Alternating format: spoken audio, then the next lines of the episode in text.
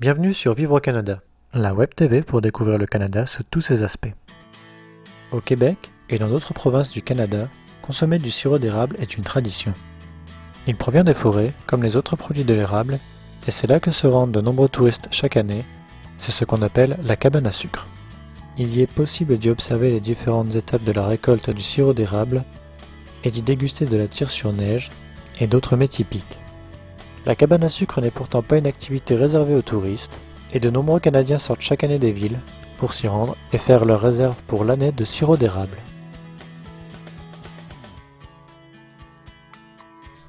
On est ici au parc Molson, dans l'arrondissement de Rosemont, la petite patrie.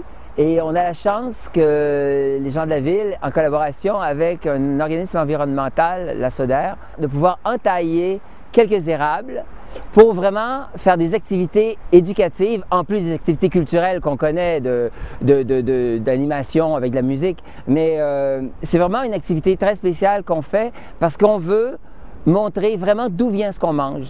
Pendant les activités qu'on va faire ici, on va aussi avoir un évaporateur, donc on va faire le travail au complet de montrer euh, l'eau qui coule et euh, et de faire bouillir jusqu'à temps qu'on obtient du sirop. Évidemment, le grand plaisir, c'est qu'il y ait de la tire sur la neige pour déguster. Avant de venir ici, j'ai fait chauffer mon sirop. Euh, pour faire du sirop, la température de cuisson, c'est 104 degrés et pour la tire, c'est 112. Et, et c'est important d'avoir la bonne température puisque faut pas que ça rentre dans la neige. Si c'est pas assez cuit, ça va rentrer dans la neige. Si c'est trop cuit, on ne pourra pas le rouler. On attend un peu.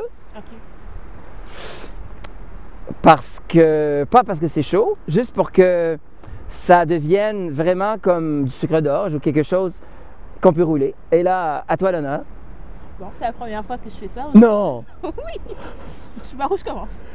Euh, commence dans le gros morceau là. on dirait qu'il a. On dirait qu'il est trop. Non, il est très bien. Ok, d'accord. Fais-toi une sucette, mais garde-moi-en. Les gens disent sucette, mais ici on dit pas ça. On dit vraiment une toque. Une toque de tir.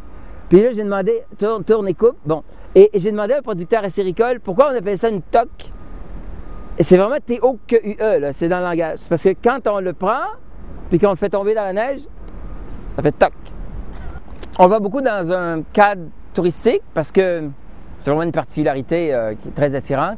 Mais euh, tous les Québécois qui ont un lien avec quelqu'un à la campagne le célèbrent au moins une fois dans sa famille. Tous les gens qui travaillent, à un moment donné, ont une. La façon dont on vit ça ici, tous les gens qui travaillent, à un moment donné, ont un party de cabane à sucre, les gens du bureau. Donc, souvent, moi, je dirais qu'une personne normale au Québec, il va deux fois. On s'entend, les cabanes à sucre, souvent, parce qu'ils reçoivent beaucoup de monde en même temps, deviennent des grands restaurants. Ce sera à l'érablière urbaine, dans le parc Molson, le 6 mars et le 12 mars, on fait une journée pour les écoles. Mais pendant tout ce temps-là, quand même, les érables, les gens peuvent venir, même si vous ne venez pas ces journées d'activité-là, sur les chaudières, il y aura des informations sur l'érable. On transforme. Et il y aura des les panneaux éducatifs qui ont servi aux activités le 6 et qui serviront jusqu'au 11 ou jusqu'au 12 seront là. On peut venir. Et dès le 16, on commence à Saint-Laurent pour euh, jusqu'au 27 euh, mars. Et il y aura des activités surtout les jeudis, vendredis et samedis. Alors, les clubs 4H vont venir faire des animations. Du côté, il va y avoir tout un aspect alimentaire, dégustation, découverte, euh, oui, des produits de l'érable, mais aussi de la bière d'épinette. Et c'est pas connu. On va en faire déguster ici gratuitement et on va en vendre un petit peu dans le parc.